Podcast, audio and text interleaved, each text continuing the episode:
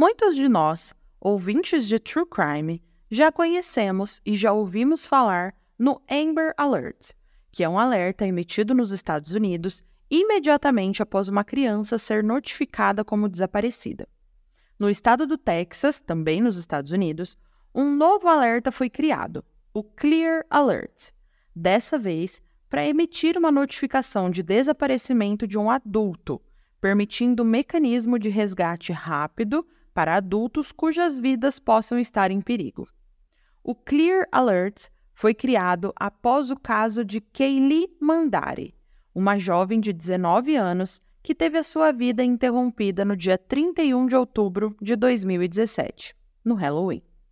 Porém, esse caso é muito mais do que um caso que aconteceu no Halloween, e sim um caso onde falaremos sobre violência, relacionamentos tóxicos, controle físico e sexual e abuso psicológico.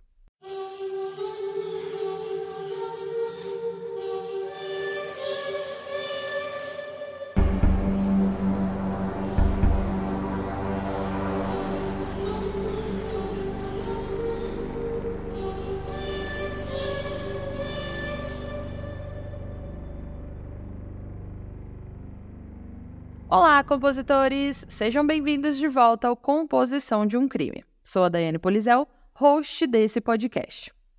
Antes de começar, vocês já sabem, né? Já seguem o Composição aí nessa plataforma onde você está me ouvindo? Eu vou te dar uns segundinhos para você desbloquear o seu celular e clicar aí no botão para seguir o Composição.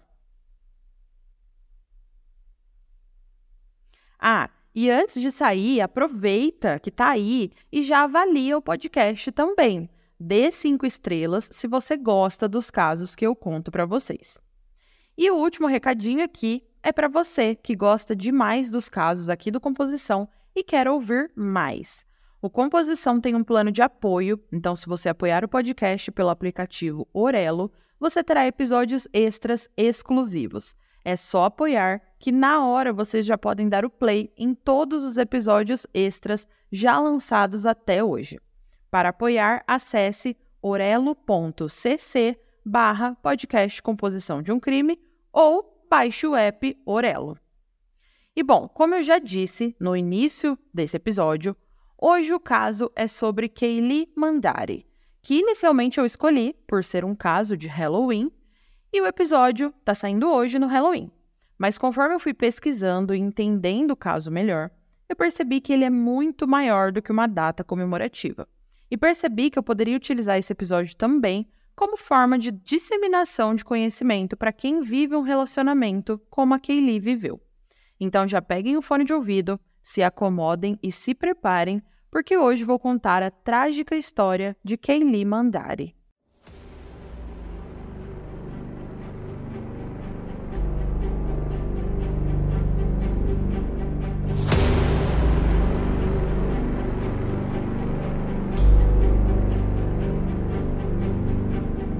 Se você está procurando um podcast de true crime com muitos detalhes, muitas informações e pitadas de análises psicológicas, pegue seu fone de ouvido, se acomode e se prepare porque você está no lugar certo. Mas lembre-se, esse é um podcast sobre crimes reais, então algumas falas podem ser explícitas e não recomendadas a pessoas sensíveis e menores de 14 anos. Caso você não se sinta confortável com tais descrições, recomendo não ouvir.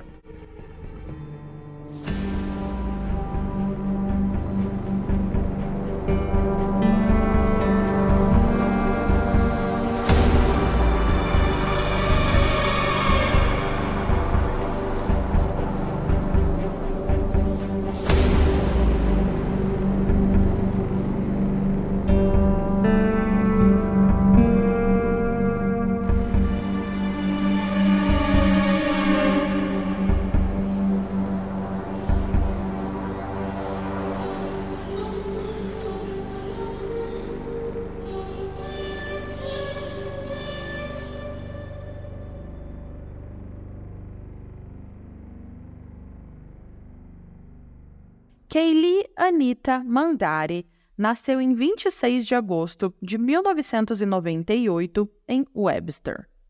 Kaylee foi descrita pela sua família e amigos como uma filha amada e amorosa, neta, tia, prima, sobrinha, aluna, companheira de equipe, irmã de uma irmandade e melhor amiga que tocou e iluminou inúmeras vidas com seu coração bondoso, risada contagiante e espírito incrível.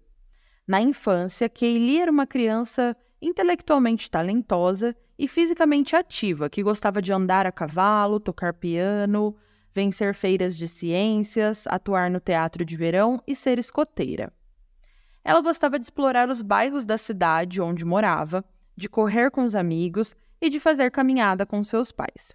Inclusive, Kaylee era uma criança tão exploradora que ela descobriu um dente de mamute de 10 mil anos de idade em uma praia em Galveston. Ela se formou no high school em 2016 e logo, no mesmo ano, entrou para a faculdade na Trinity University em Santo Antônio, no Texas, onde ela cursava comunicação. E foi nessa universidade que a sua vida mudou.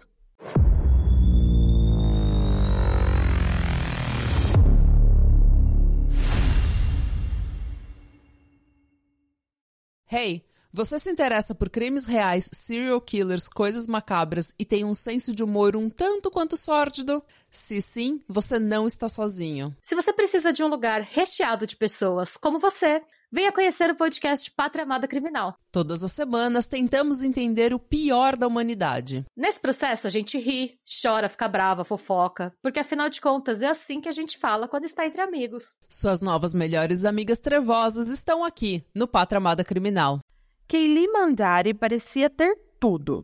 Para quem via de fora, ela se parecia com as universitárias de filmes americanos. Ela era líder de torcida, era membro de uma irmandade, era popular e era também inteligente. Assim que entrou para a faculdade e para o grupo de líderes de torcida, Kaylee conheceu Jet Burcham, um jogador de futebol americano e também membro de uma irmandade. Eles ficaram juntos por nove meses, mais ou menos, com várias indas e vindas no relacionamento. Uma amiga de Kaylee relatou que ela gostava muito do Jet, mas que aquele era um relacionamento típico de adolescentes universitários, que queriam ter outras experiências. A Kaylee também queria um relacionamento sério e duradouro, mas o Jet não queria tanto assim. Então, após nove meses, eles terminaram esse relacionamento. Não muito tempo depois, Kaylee conhece Mark Halberton. O Mark era um ex-aluno da Trinity University e havia sido uma estrela do beisebol. E eles se conheceram porque Mark ia frequentemente à universidade visitar seus amigos, e eles acabavam frequentando os mesmos lugares. Quando Kaylee e Mark começaram a namorar, os amigos de Kaylee não gostaram muito do rapaz. Isso porque eles relataram que, desde o início, notaram alguns comportamentos estranhos dele com a Kaylee. E após somente algumas semanas de namoro, a Kaylee começou a confidenciar a alguns amigos mais próximos que não estava feliz com o Mark e que queria terminar o namoro, mas tinha medo. E nesse período, algumas amigas da Kaylee, especialmente a sua colega de quarto, começaram a notar que as coisas entre os dois estavam ficando cada vez mais tensas.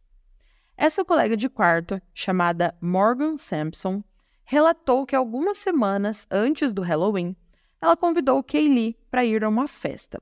E o Mark estava próximo e ouviu isso, esse convite, e ficou bastante irritado, porque ele não queria que a Kaylee fosse. Nessa hora, Morgan saiu do dormitório para conversar com outro amigo dela e quando ela voltou, alguns minutos depois, o Mark estava segurando Kaylee pelos ombros contra a parede, gritando com ela sobre essa festa, dizendo que ela não poderia ir. Porém, Kaylee foi nessa festa sim com a amiga Morgan. E uma outra estudante, que morava no quarto ao lado do quarto da Kaylee e da Morgan, relatou mais um evento perturbante sobre o Mark naquela noite. No momento em que Kaylee estava na festa, essa estudante do quarto ao lado relatou que começou a ouvir umas batidas vindas do quarto da Kaylee. Ela também começou a ouvir objetos sendo jogados ao chão e uma voz masculina dizendo coisas violentas como: Eu vou quebrar a sua cara. Essa vizinha de quarto, após ouvir tudo isso, ligou para a polícia do campus da universidade e um policial foi despachado para investigar o que estava acontecendo por ali. Esse policial, na hora, usava uma câmera corporal e toda a conversa que ele teve com o Mark foi filmada e registrada. Esse policial foi até o andar do quarto de Kaylee e, chegando lá, encontrou o Mark saindo do quarto dela. Ele pergunta a Mark se aquele dormitório era dele e o Mark responde que não, que era de sua namorada. O policial pergunta se ela estava lá e o Mark também diz que não, que ela estava em uma festa.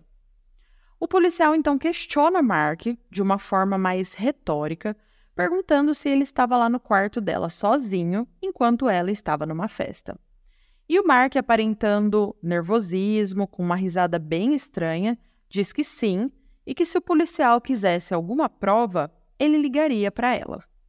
O policial então pergunta a Mark se poderia olhar o quarto, até porque lembrem-se que a vizinha chamou a polícia do campus porque ela estava ouvindo barulho de coisas sendo destruídas. Mas o Mark disse que não, que o policial não poderia entrar. Mas o policial, bem esperto, disse a Mark que aquele não era o quarto dele e que por isso ele não poderia negar o acesso ao policial e que aquela pergunta era pura formalidade e que ele iria entrar sim. Ele pede para o Mark se afastar da porta e, quando ele entra, encontra o quarto totalmente destruído. A porta de vidro da sacada estava destruída e havia cacos de vidro pelo chão. As camas, mesas, livros estavam todos jogados pelo quarto. O notebook de Kaylee estava todo quebrado e jogado na rua pela sacada, e as roupas dela haviam sido jogadas pela janela e algumas estavam presas numa árvore que tinha do lado de fora do apartamento. A partir desse evento, a universidade baniu Mark de frequentar o campus. Mark estava com muita raiva, principalmente porque após ele ter destruído o quarto e as coisas de Kaylee, ela estava o ignorando e não atendia suas ligações nem respondia suas mensagens. E foi nesse ponto que os abusos psicológicos e manipulações de Mark alcançaram um novo patamar.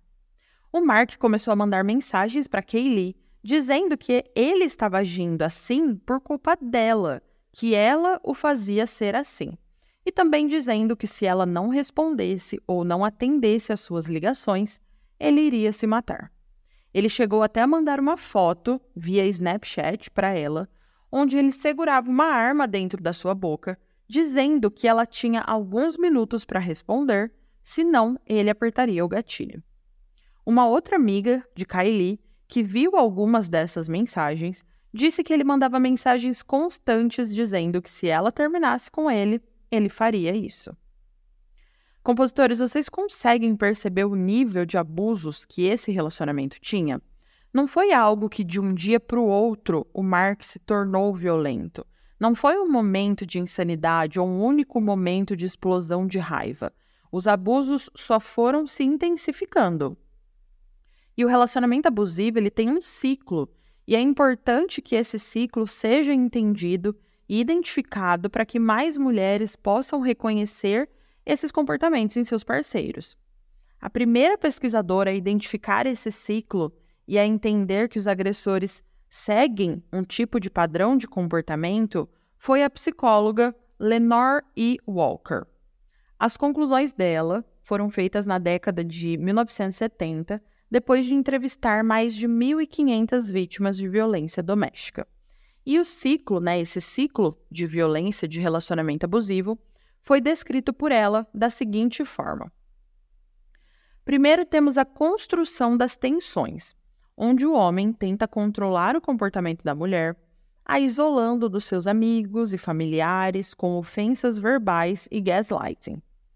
Depois temos a explosão da violência, onde há agressões, sejam elas físicas, patrimoniais, sexuais, morais ou psicológicas. E por último, temos o que a pesquisadora e psicóloga chamou de lua de mel, que é quando o homem pede perdão, diz que aquilo nunca mais vai acontecer, promete à mulher uma mudança de comportamento e é onde também a mulher aceita essa, esse pedido de desculpas, há uma reconciliação e uma reconstrução do vínculo para depois o ciclo se iniciar novamente com uma nova construção de tensão. Enquanto eu estava falando com vocês, vocês conseguiram ver esse comportamento dos dois primeiros passos do ciclo nessa última ação do Mark? Aí, ah, só um parêntese aqui. Na explicação, eu usei os termos homem e mulher porque os relacionamentos abusivos são maioria em relacionamentos heterossexuais, mas essa dinâmica pode e ocorre em relacionamentos homoafetivos também, ok? Bom, e vocês viram que eu citei na parte 2 do ciclo que a explosão de violência ocorre com agressões que podem ser físicas, psicológicas, morais, sexuais ou patrimoniais, certo? E eu acho importante falar sobre isso porque nem todo mundo sabe que agressões não são somente físicas. Nós temos também outras formas de violência que caracterizam um relacionamento abusivo, e eu vou explicar rapidamente cada uma delas para vocês entenderem melhor e reconhecer se vocês vivem ou conhecem alguém que vive algumas dessas violências. A violência física se manifesta com agressões que vão de apertões e empurrões a socos e pontapés. A violência psicológica é a mais sutil, o que a torna difícil de ser identificada e validada. Algumas características são atos de humilhação, desvalorização moral, deboche público, assim como atitudes que abalam a autoestima da vítima. Uma das formas de identificá-la é se questionar: o comportamento do meu parceiro ou parceira faz eu me sentir desconfortável ou desrespeitada? Essa atitude diminui a minha autonomia? Se uma dessas respostas for sim, essa é uma forma de violência psicológica. E há também a violência patrimonial, que ocorre quando há danos aos bens. Pode ser o uso de um dinheiro na conta conjunta do casal, o ato de esconder os documentos ou as chaves da residência. É, e a Lei Maria da Penha ela diz que a violência patrimonial é entendida como qualquer conduta que configure retenção, subtração, destruição parcial ou total de seus objetos, instrumentos de trabalho, documentos pessoais, bens, valores e direitos ou recursos econômicos incluindo os destinados a satisfazerem suas necessidades. A violência moral são os xingamentos, ataque à reputação, críticas mentirosas sobre você. E quando essa violência ocorre de forma online, através de redes sociais ou mensagens, também se configura uma violência moral. E por último, a violência sexual. Vocês sabiam que estupros também acontecem dentro de relacionamentos? Uma vez que qualquer forma de obrigar ou coagir uma pessoa a ter relações sexuais sem que ela dê consentimento é crime. E também dentro desse tipo de violência, a privação do uso de métodos contraceptivos ou da escolha pelo uso de preservativos também se enquadra em violência sexual.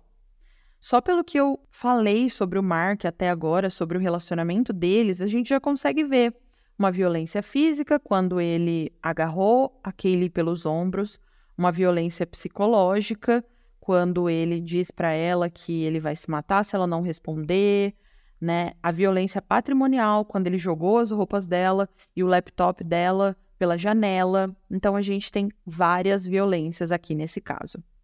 E se você vive um relacionamento abusivo ou se você conhece alguém que vive, há canais de atendimentos onde você pode buscar ajuda.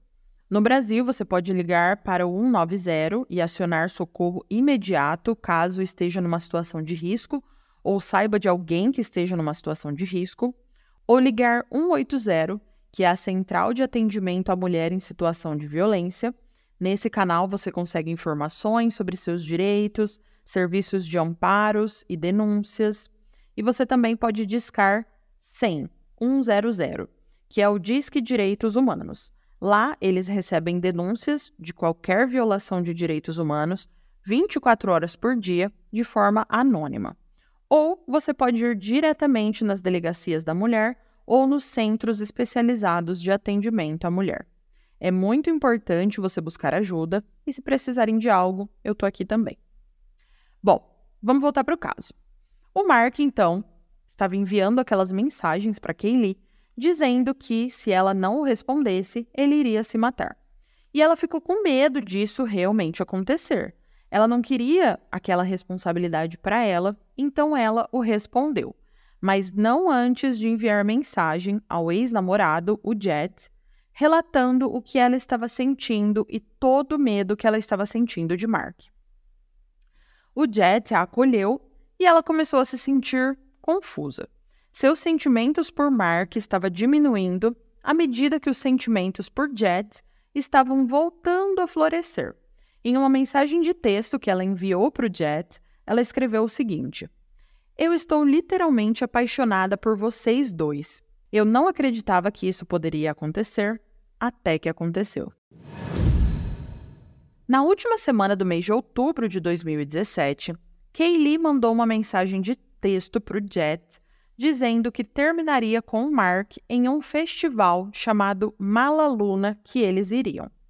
O festival aconteceria nos dias 28 e 29 de outubro de 2017, um sábado e domingo. Jet relata que lá no festival viu Kaylee e Mark na noite do dia 28 e que ela disse a ele que terminaria mesmo com o Mark no dia seguinte e que queria ficar com ele, com o Jet. Ela também relatou ao ex que escolheu terminar com o Mark lá no festival porque era um lugar público com muitas pessoas e ela se sentiria mais segura, porque ela tinha medo de terminar com ele num lugar particular e acabar morta. Já no dia 29 de outubro, Mark foi buscar Kaylee por volta das duas horas da tarde em seu dormitório para eles irem de novo para o festival. Porém, a Kaylee não estava lá. E isso quem relata é Joe, um amigo de Mark que estava com ele nesse momento. Esse amigo, o Joe, relata que Mark ficou furioso quando viu que Kaylee não estava lá e que ligou para ela para saber onde ela estava, mas a Kaylee não disse.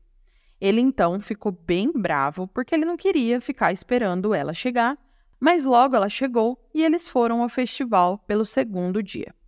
Esse amigo relata que antes de chegar ao festival, eles pararam o carro, Mark deu drogas a ele e a Kaylee. A droga em questão era o MDMA, mais conhecido aqui no Brasil como bala, êxtase ou mole. No festival, Mark e Kaylee ficaram por pouco tempo pois mais ou menos às 3h45, Jet e outras pessoas viram o casal deixando o recinto. Algumas pessoas disseram que Kaylee parecia não querer ir, mas que Mark a obrigou. Então, por volta das 4 horas da tarde, Kaylee e Mark foram vistos deixando o festival. Entretanto, Kaylee não voltou para o dormitório e perdeu uma reunião da sua irmandade o que era bastante incomum, e por isso suas amigas começaram a ficar preocupadas. Elas começaram a ligar por chamada de vídeo para Kaylee, com medo de que algo pudesse ter acontecido. E em uma dessas ligações, Mark atendeu e apareceu na câmera. As amigas perguntaram se ele estava com a Kaylee e onde estavam, mas Mark disse somente que ela não poderia atender no momento e desligou. As amigas começaram então a procurar por Kaylee pelo campus da faculdade e foram tentar reportar ela como uma pessoa desaparecida. Porém, como vocês sabem, há aquela história das 24 horas, né, de ter que esperar 24 horas para reportar um adulto desaparecido. E sobre isso, sobre essa mudança no estado do Texas, eu vou falar mais lá para o final do episódio.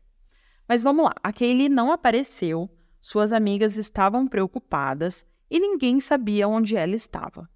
Até que às dez e meia da noite, Mark chega a um hospital na cidade de Lulin. Uma enfermeira que estava dentro de uma ambulância estacionada na porta do hospital narrou o que ela viu nesse momento. Ela relatou que viu um carro parando atrás da ambulância e um homem saindo do carro pedindo ajuda. Ela foi correndo ver o que estava acontecendo e o Mark disse que a sua namorada estava passando mal e não estava respirando. Quando Mark abriu a porta do passageiro, essa enfermeira viu Kaylee desacordada no banco, nua da cintura para baixo, com vários hematomas nas pernas.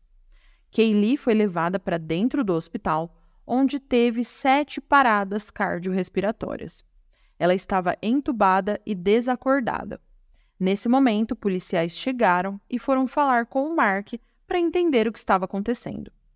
Ele narrou os eventos daquele dia para os policiais, que gravaram tudo através da câmera corporal que eles usavam. Mark disse que os dois estavam no festival e decidiram ir embora juntos e irem para casa de Mark, que era em Houston. Quando chegaram no carro, acabaram em uma discussão, porque a Kaylee disse a ele que ainda tinha sentimentos por Jet e ele disse a ela que o Jet não se importava com ela e que ela só estava sentindo o que ela estava sentindo porque as suas amigas estavam entrando em sua cabeça e colocando ela contra ele.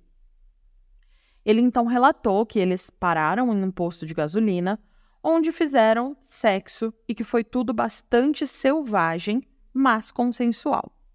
Que depois ele voltou a dirigir em direção a Houston e que a Kaylee cochilou no banco Inclusive, ele estava ouvindo ela roncar. Porém, algum tempo depois, ele foi tentar falar com ela e ela já não mais respondia. Então, ele pegou uma saída e foi direto ao hospital. Mas, compositores, pensem comigo. Eles saíram do festival quase 4 horas da tarde e chegaram ao hospital lá pelas 10 e meia da noite. Foram mais de seis horas nesse tempo. Não tem como só isso que ele relatou ter demorado seis horas, né? Mas enfim, dois dias se passaram e no dia 31 de outubro de 2017, no Halloween, Kaylee foi diagnosticada com morte cerebral e seus pais decidiram doar os seus órgãos. Mark não havia sido acusado de nada, porém, três meses após a morte de Kaylee, uma necrópsia sobre a morte dela foi liberada a médica legista concluiu que Kaylee morreu por um traumatismo craniano e a sua morte agora era considerada um homicídio.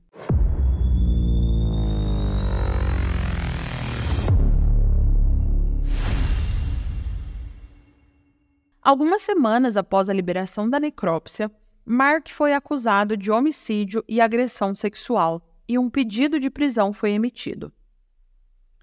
Em dezembro de 2019, dois anos depois, o primeiro julgamento começaria. Os promotores mostraram dezenas de evidências que mostravam um Mark possessivo e controlador, que facilmente poderia ter perdido o controle com Kaylee. Eles também chamaram muitas pessoas para depor, inclusive as amigas de Kaylee, que corroboraram com a descrição de um Mark violento. Em contrapartida, a defesa do Mark alegou que as contusões e hematomas no corpo de Kaylee poderiam muito bem ter sido causadas pela equipe médica durante a reanimação nas paradas cardiorrespiratórias que ela teve. E também que a droga que ela tomou lá no festival poderia ter contribuído para sua morte. Algo interessante que eu não falei, mas eu vou mencionar agora, porque agora faz sentido para vocês entenderem, é que eu não falei sobre as características físicas de ninguém. Mas o Mark, antes do julgamento, antes de tudo acontecer, né, quando tudo aconteceu, na verdade, era um homem bem forte, com o cabelo raspado, curto, com aquela cara de mal, sabem? E quando o julgamento começou, algumas pessoas nem o reconheceram, porque ele estava com um cabelo maior, com uma franja caindo na testa, meio Justin Bieber em 2010, estava consideravelmente menor, sem músculos aparentes e com uma cara muito mais dócil, totalmente diferente de quem ele era quando a Kaylee morreu. Eu assisti alguns trechos do julgamento e uma das testemunhas, quando sentou para dar o seu depoimento, foi questionada o, o Mark está aqui nesse tribunal? E essa testemunha disse: Não, eu não estou vendo ele. Porque essa testemunha realmente não o reconheceu de tão diferente que ele estava. E com certeza ele não queria que o júri visse ele com aquela cara de homem bruto e violento, e sim que vissem esse homem magro, mais fraco e que jamais poderia fazer o que estavam acusando ele. No final do julgamento, as estratégias da defesa, incluindo essa de deixar o Mark com uma cara mais amigável, funcionou, pois o júri chegou a um impasse que terminou com a anulação desse julgamento. Eles não conseguiram decidir entre culpado ou inocente, então o julgamento foi anulado e outro iria ser agendado. Nesse momento, os pais de Kaylee estavam se sentindo impotentes, mas tentaram ao máximo continuar lutando para que a morte da filha pudesse ter outro significado, enquanto eles esperavam a marcação desse próximo julgamento. E foi nesse momento, entre os julgamentos, que os pais de Kaylee conseguiram aprovar a lei que dispunha sobre o Clear Alert no estado do Texas.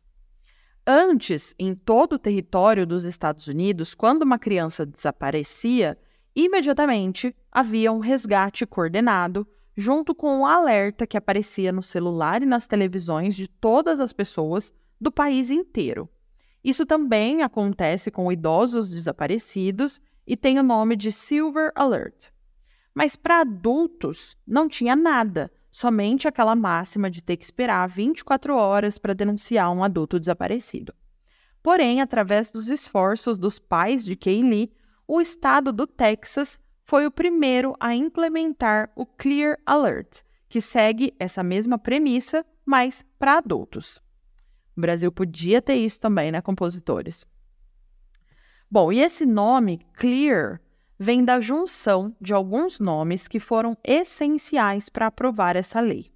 Quem começou com tudo isso foi a mãe da Kaylee, mas durante a sua batalha para que essa lei fosse aprovada, muito mais adultos desapareceram e alguns familiares se juntaram aos pais da Kaylee para pressionar por essas mudanças.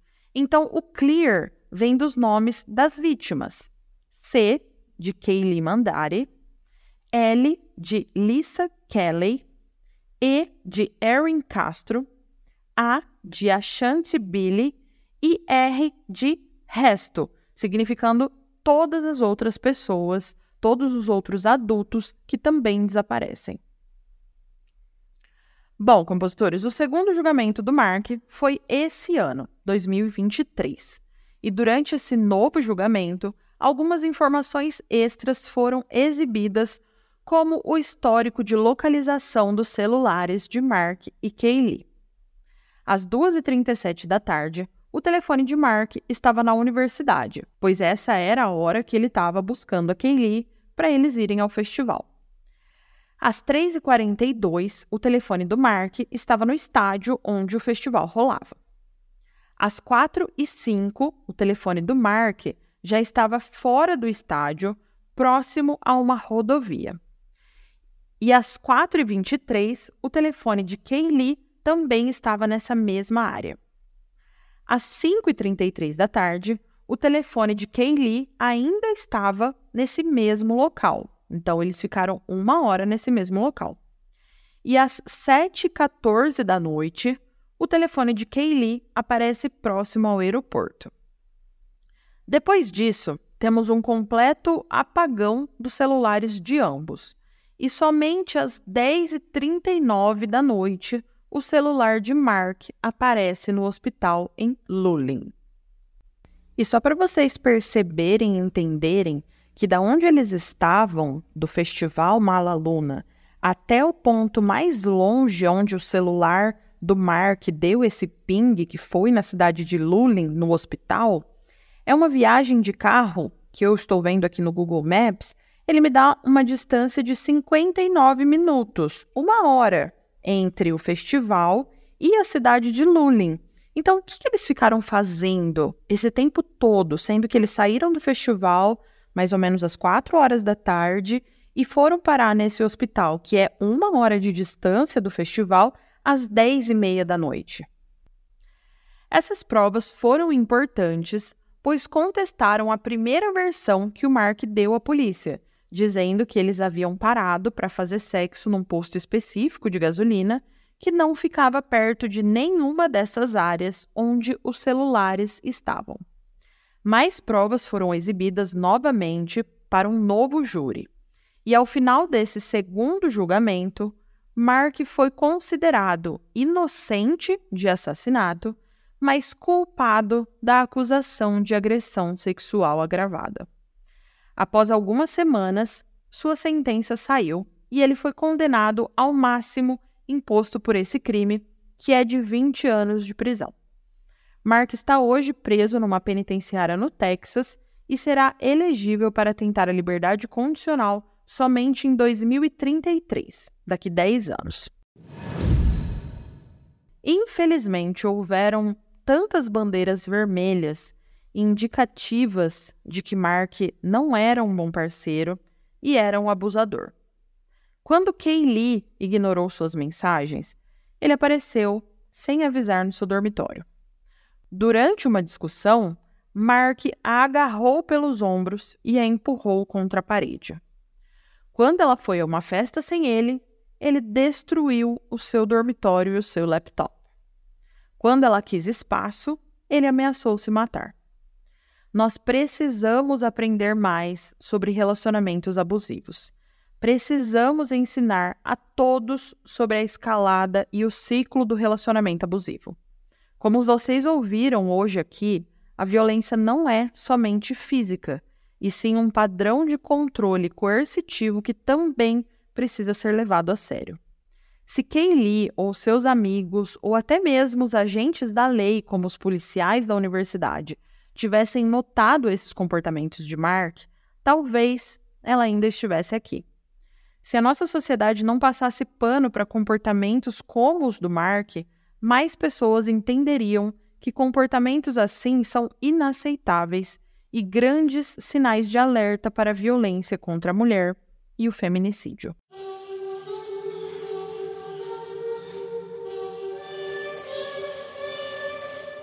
Compositores, o caso de hoje chegou ao fim. O que, que vocês acharam desse episódio de Halloween e de toda a discussão e análise aqui hoje. Não se esqueçam de ir lá no Instagram na postagem desse episódio contar para mim se vocês já conheceram esse caso ou não e o que acharam dele. Não se esqueçam também de seguir e avaliar o Composição de um Crime na sua plataforma de áudio preferida. E não se esqueçam de apoiar o Composição de um Crime pelo app da Orelo, porque lá você tem mais vários episódios exclusivos. Compositores, até o próximo crime!